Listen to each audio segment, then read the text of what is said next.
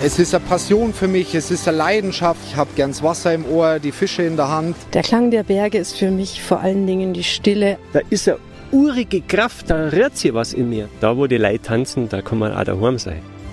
Tourismus, Natur, Gesundheit und Heimat. Das ist die Zugspitzregion. Und du bist mit deinem Podcast mittendrin. Entdecke deine Spitzenregion. Spitzenratsch, Spitzenunterhaltung, Spitzenmomente. Zugspitzregion, der Podcast. Das Wetter könnte besser sein.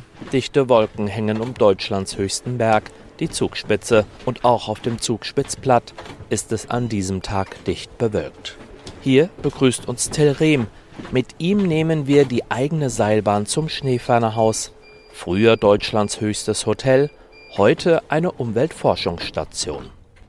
Es gibt nicht viele, die ihre eigene Seilbahn haben, oder? Das weiß ich nicht, aber wir haben eine. Wie oft hast du die Frage schon gestellt bekommen, Till, du hast doch bestimmt den schönsten Anreiseweg Deutschlands. Also der Klassiker ist wirklich, einen schönen Arbeitsplatz haben sie aber. Das ist äh, oft der Fall, manchmal natürlich auch nicht. Das Wetter kann hier oben äh, genauso schlecht sein wie im Tal. Äh, Im Winter fahren wir normalerweise in der Früh um sieben mit dem Arbeiterzug rauf, also mit der Zahnradbahn. Das ist ganz kommod eigentlich, mit Sitzplatz. Im Sommer fahren wir mit der Seilbahn, da muss man stehen, dafür geht's natürlich ein bisschen schneller. Aussichtstechnisch aber trotzdem eine schöne Geschichte, oder? Ja, wenn's äh, Wetter danach ist, hat man natürlich häufiger einen schönen Sonnenaufgang äh, in der Früh dann. Das ist schon schön. Du bist Mitarbeiter bei der Umweltforschungsstation Schneefernerhaus, also da, wo wir jetzt hochfahren. Was ist dein Tagesablauf? Was machst du da oben? Äh, eigentlich ist es sehr unterschiedlich, also kann man gar nicht so genau beschreiben. Es gibt viele Dinge, die einfach äh, jeden Tag neu auch sind. Grundsätzlich kümmern wir uns darum, dass an der Station wissenschaftlich gearbeitet werden kann, dass die Messgeräte funktionieren, dass die Forscher, die da oben arbeiten, äh, zufrieden sind und ihre Daten sammeln können. Und das äh, verlangt jeden Tag was anderes eigentlich. Der Haupteingang ist leider zugeschneit, äh, müssen wir hinten rum reingehen.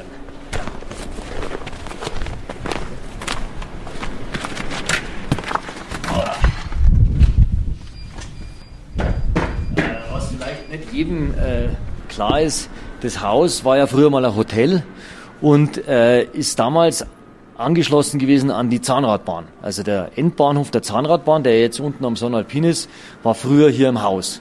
Bis Mitte der 80er Jahre, da ist erst der, der neue Tunnel gebaut worden ins Skigebiet rüber.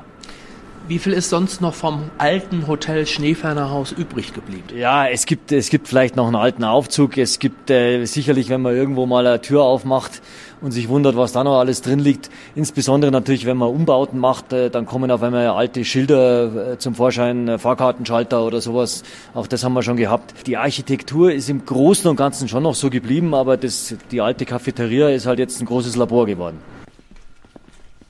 Ich bin neugierig und will den Bahnhof Schneefernerhaus sehen. Wenige Augenblicke stehen wir vor den Gleisen. Das Hotel gibt's nicht mehr, der Bahnhof ist aber noch voll intakt. Ja, ja, das ist ja auch für uns ein Riesenvorteil, denn wir bekommen hier einmal im Monat einen Versorgungszug reingestellt. Das heißt, äh, alles, was wir hier an Baumaterialien, Messgeräten, Bettwäsche für die Übernachter, Getränkekisten stehen hier, Müllentsorgung und so weiter. Das läuft hier alles äh, über die Zahnradbahn. Äh, wir müssen also selten hier mit dem Hubschrauber arbeiten, äh, sondern wir können hier tonnenschwere Lasten reinfahren. Wir haben hier einen Hebetisch, wo wir das auch abladen können. Und es kommt auch dazu, dieses vielleicht ein bisschen gruselige Loch da hinten wäre im Zweifelsfall auch unser Fluchtweg. Ja, wenn jetzt wirklich mal ein Grund wäre, das Haus zu evakuieren, weil weil es brennt oder irgendwas, dann ist es ja häufig keine gute Idee, den Leuten zu sagen, äh, rennt's raus, ja, haut's ab. Äh, denn die Leute, die finden wir dann irgendwann Ende August wieder, wenn sie ausatmen unten. Das, äh, das können wir nicht machen. Hier haben wir einfach die Möglichkeit, äh, über diesen Tunnel auch das Haus zu verlassen. Äh, das ist für uns ein Riesenvorteil. Es läuft auch durch den Stollen im Übrigen das Abwasser ins Tal. Es wird also nichts hier oben äh, geklärt, sondern es geht alles runter in die Kläranlage in den Läuserrauen. Und auch Frischwasser wird vom Tal hier raufgepumpt muss man dazu sagen, die Pumpe steht am Alpsee, das sind fast 2000 Meter. Der muss da unten mit 175 Bar in die Leitung gehen, dass hier oben überhaupt das Wasser ankommt. Das ist nicht ohne. Das ist ein gewaltiger Druck, ja.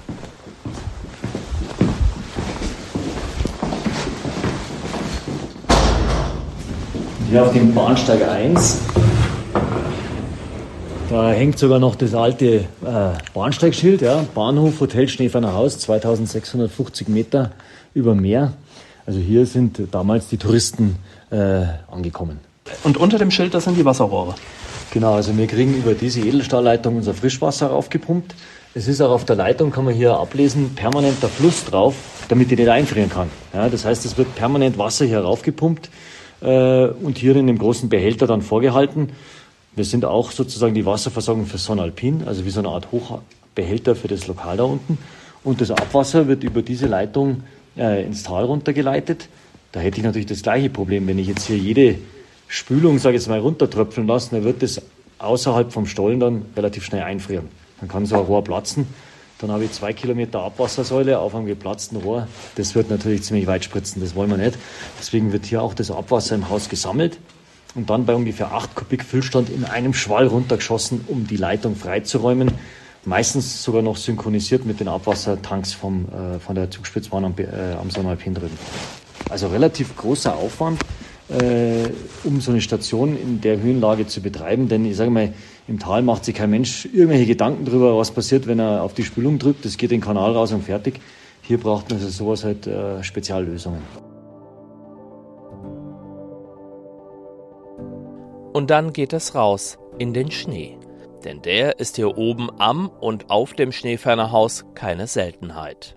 Wir haben jetzt über das Wochenende unheimlich viel äh, Neuschnee bekommen. Wir sind noch gar nicht fertig geworden hier mit dem Aufräumen. Wir haben natürlich geschaut, dass die Messgeräte, die Sensoren frei sind. Aber hier liegt natürlich immer noch ein guter, guter Meter 50. Äh, also richtiger Papa der Hund, also den müssen wir wegbringen. Das wird noch äh, einige Arbeit kosten. Wie ist denn der Dienst aufgeteilt? Äh, Gibt es Strichlisten? Na, also im Endeffekt ist es so, wenn jetzt wirklich starker Niederschlag ist, dann muss eigentlich ja jeder anpacken, damit da auch alles wieder funktioniert, gerade an, an, einem Montag. Ansonsten haben wir natürlich schon, wir sind zehn Leute, gibt es natürlich schon äh, die einen, die sich mehr um dies kümmern und die anderen, die sich mehr um das kümmern, aber im Endeffekt hilft da jeder zusammen. Das Jahr hat zwölf Monate. Wie viele Monate davon habt ihr richtig Schnee? Also der erste Schnee kommt normalerweise im September. Der bleibt dann auch oft genug liegen. Wir haben ungefähr 80 Prozent des Niederschlags im Jahr als Schnee. Das heißt, bis ja, Mitte, Ende Mai ist in jedem Fall der Niederschlag als Schnee. Wir haben die höchsten Schneehöhen hier Ende Mai. Das heißt, Juni, Juli äh, taut es langsam aus äh, ab hier, aber bis alles ausgearbeitet ist, ist es dann oft Anfang August. Äh, das heißt wirklich schneefrei, dass man auch Außenarbeiten machen kann, das sind ein, zwei Monate. Die letzten zwei Jahre, muss man dazu sagen, waren extrem schneearm. Äh, da äh, ging es deutlich früher, deswegen hat auch der Gletscher so gelitten oder das Eisfeld da unten. Kurze Hose ist trotzdem nicht. Das würde ich jetzt gar nicht sagen. Die Temperaturen die steigen äh, zwar in der Regel nicht über 17 Grad Celsius, aber wir haben extrem hohe Strahlung. Also wenn es einer drauf anliegt, dann kann er hier durchaus äh, oben ohne arbeiten, hat halt einen entsprechenden Sonnenbrand dann in der Regel. Dann zeigt Till unter einer Kuppel einige Messgeräte. Die beschäftigen sich mit der Klimaforschung und deren Verständnis. Die Systeme können den Wasserdampfgehalt in der Atmosphäre messen. Wasserdampf sei ein wichtiges Treibhausgas und nehme auch immer mehr zu weil immer mehr Wasser verdampfe, erklärt mir Till. Die Forschung hier oben auf dem Schneefernerhaus sei Grundlage dafür, den Strahlungshaushalt der Erde besser kennenzulernen. Wir gehen wieder rein und ein Stockwerk tiefer.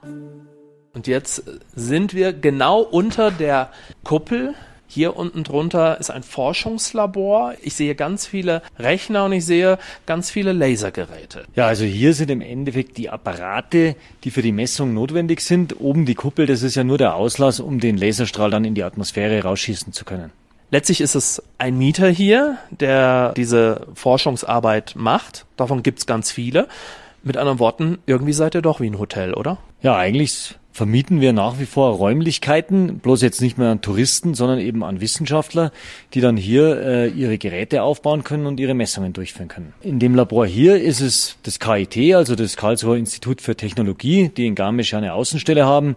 Wir haben aber auch das Umweltbundesamt hier, das Bayerische Landesamt für Umwelt, äh, das DLR, das Helmholtz-Zentrum München, äh, die Max-Planck-Gesellschaft. Also es sind sehr, sehr viele verschiedene, auch manche, die nur kurzfristig da sind. Die Uni Heidelberg war jetzt für eine Woche für eine Kampagne da. Andere sind schon seit 10, 15, vielleicht 20 Jahren hier herum. Also das kommt immer darauf an, was die Interessen auch der, einzigen, der einzelnen Forschungsgruppen sind. Inwieweit haben sich die Interessen äh, verändert? Inwieweit haben sich, sagen wir, auch die Schwerpunkte verändert? Stichwort Klimawandel. Also eigentlich beim Klimawandel gar nicht so viel, denn den Klimawandel zu verstehen und zu erkennen, dazu brauche ich lange, lange Messreihen. Und deswegen versuchen die äh, Institute auch über viele, viele Jahre eigentlich immer das Gleiche zu machen. Man könnte schon fast sagen, das wird irgendwann langweilig, das CO2 zu messen. Aber natürlich müssen wir das dokumentieren, um zu verstehen, was eigentlich da draußen passiert in der Atmosphäre. Das schönste Beispiel ist, der Deutsche Wetterdienst hat am Gipfel der Zugspitze eine Wetterstation, wo sie seit 122 Jahren Daten aufzeichnen. Das ist ein richtiger Schatz in der Klimaforschung. Das ist das, was alle an sich haben wollen. Lange Messreihen. Wir setzen unseren Rundgang fort. Immer wieder merke ich, wie viel Leidenschaft und Gespür für Haus- und Thematik Klimaforschung in Till verankert sind. Nach ein paar Minuten komme ich zu der Erkenntnis, im Schneefernerhaus gibt es viele Treppen und viele Türen. Till lacht und zeigt mir genau in diesem Moment eine ganz besondere Tür. Bei der Tür hier äh, haben wir natürlich kein Glück, wenn wir raus wollen, denn die ist komplett äh, zugeschneit. Das ist die Seite vom Haus, wo natürlich auch die Lawinen runterrutschen. Und äh, da liegen natürlich jetzt sechs, sieben Meter Schnee draußen. Äh, kurze Quizfrage, warum ist die Türklinke nach unten angebracht? Wenn sie so wäre wie hier, dann würde eben der Schneedruck diese Türklinke abbrechen. Das haben wir schon gehabt, deswegen haben wir die Türklinken, die an solchen Türen sind, alle nach unten äh, gehängt. Man kann sie natürlich trotzdem öffnen, aber schaut natürlich kurios aus. Das war hier früher kein Treppenhaus, sondern das war die Talstation der ehemaligen Gipfelseilbahn, die Anfang der 90er Jahre abgebaut worden ist.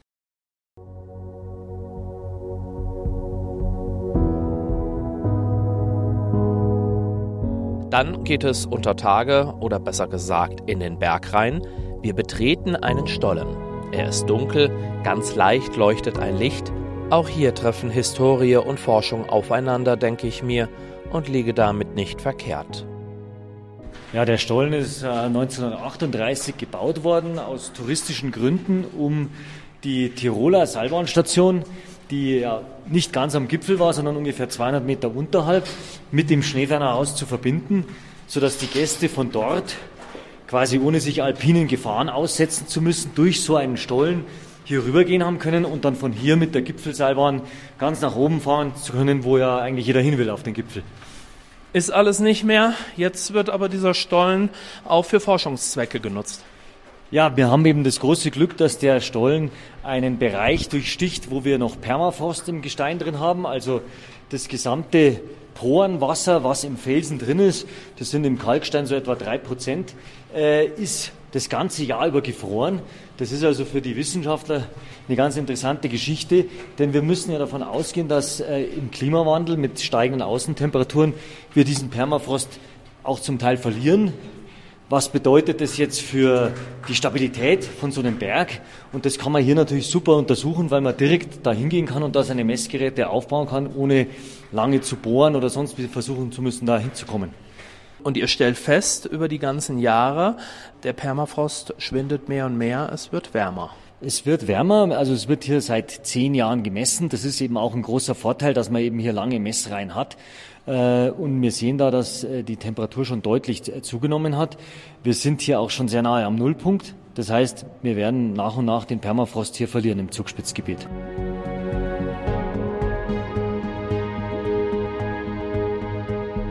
Wir sind im nächsten Forschungslabor angekommen und hier steht eine ganz kuriose Maschine, die kann man gar nicht beschreiben. Was ist das? Ah, das ist ein Mikrowellenradiometer, was das Max-Planck-Institut für Sonnensystemforschung hier betreibt, um äh, den Wasserdampfgehalt in 80 Kilometer Höhe vermessen zu können. Insgesamt, Till, habe ich hier bislang wenig Wissenschaftler gesehen, aber das ist jetzt nicht, weil heute schlechtes Wetter ist. Ja, die meisten Wissenschaftler sind tatsächlich äh, nicht heroben. Die kommen mal rauf, bauen ihre Geräte auf, kalibrieren die, schauen, dass alles funktioniert dann fahren sie nach Hause und greifen übers Internet auf ihre äh, Computer zu. Wir haben eine sehr gute Glasfaserverbindung Und äh, die meisten sind ja auch relativ weit weg. Die sitzen in Göttingen, Karlsruhe, in Freising, sonst wo. Für die ist es gar nicht so leicht, hier schnell mal herzukommen. Und das ist natürlich auch der Service, den wir als Betriebsgesellschaft hier bieten, dass wir uns darum kümmern, dass die Messungen hier laufen, auch wenn die Wissenschaftler nicht vor Ort sind. Dann ist meine kleine Führung beendet. Zum Abschluss will Till mit mir noch auf die Terrasse des Schneefernerhauses. Zu Hotelzeiten gab es hier Bier und Kaffee, heute stehen hier viele Messgeräte.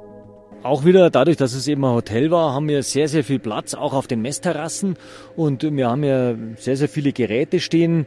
Äh, Sammler, Einlassleitungen für die Luftmessungen, äh, Feinstaubgeräte, natürlich auch alle äh, Remote Sensing Geräte, also Fernerkundungsgeräte, die nach oben in die Atmosphäre schauen.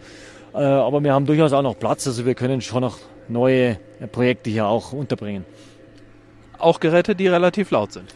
Ja, in dem Fall ist es ein Gebläse, das den Sensor da frei halten soll, damit er eben nicht zugeschneit wird. Also von wegen Bergstelle. Ja, das ist hier vielleicht nicht immer gewährleistet. Abschließend die Frage an dich, Till. Es ist ein schöner Arbeitsplatz, aber es ist auch gleichzeitig ein sehr wichtiger Arbeitsplatz. Für dich vielleicht auch persönlich, aber letztlich auch für den Fortbestand, sagen wir mal, unserer Erde. Ja, das ist natürlich schon wichtig, einfach zu verstehen, äh, was mit unserem Globus hier passiert, was mit der Erde passiert, um vielleicht auf, auch darauf reagieren zu können. Äh, wobei ich da äh, eigentlich sehr, sehr wenig Reaktionen sehe, muss man auch ganz ehrlich sagen. Und wohin geht die Reise? Ja, es wird wärmer. Das Klima verändert sich nicht zum Positiven und äh, wir werden uns, glaube ich, ziemlich umschauen, was uns in den nächsten Jahren blüht, äh, auch in Mitteleuropa, wo man sich vielleicht sagt, naja, wenn es jetzt hier ein paar Grad wärmer wäre, das würde mir jetzt gar nicht stören, saukalt heute. Äh, aber das ist natürlich ein absoluter Druckschluss.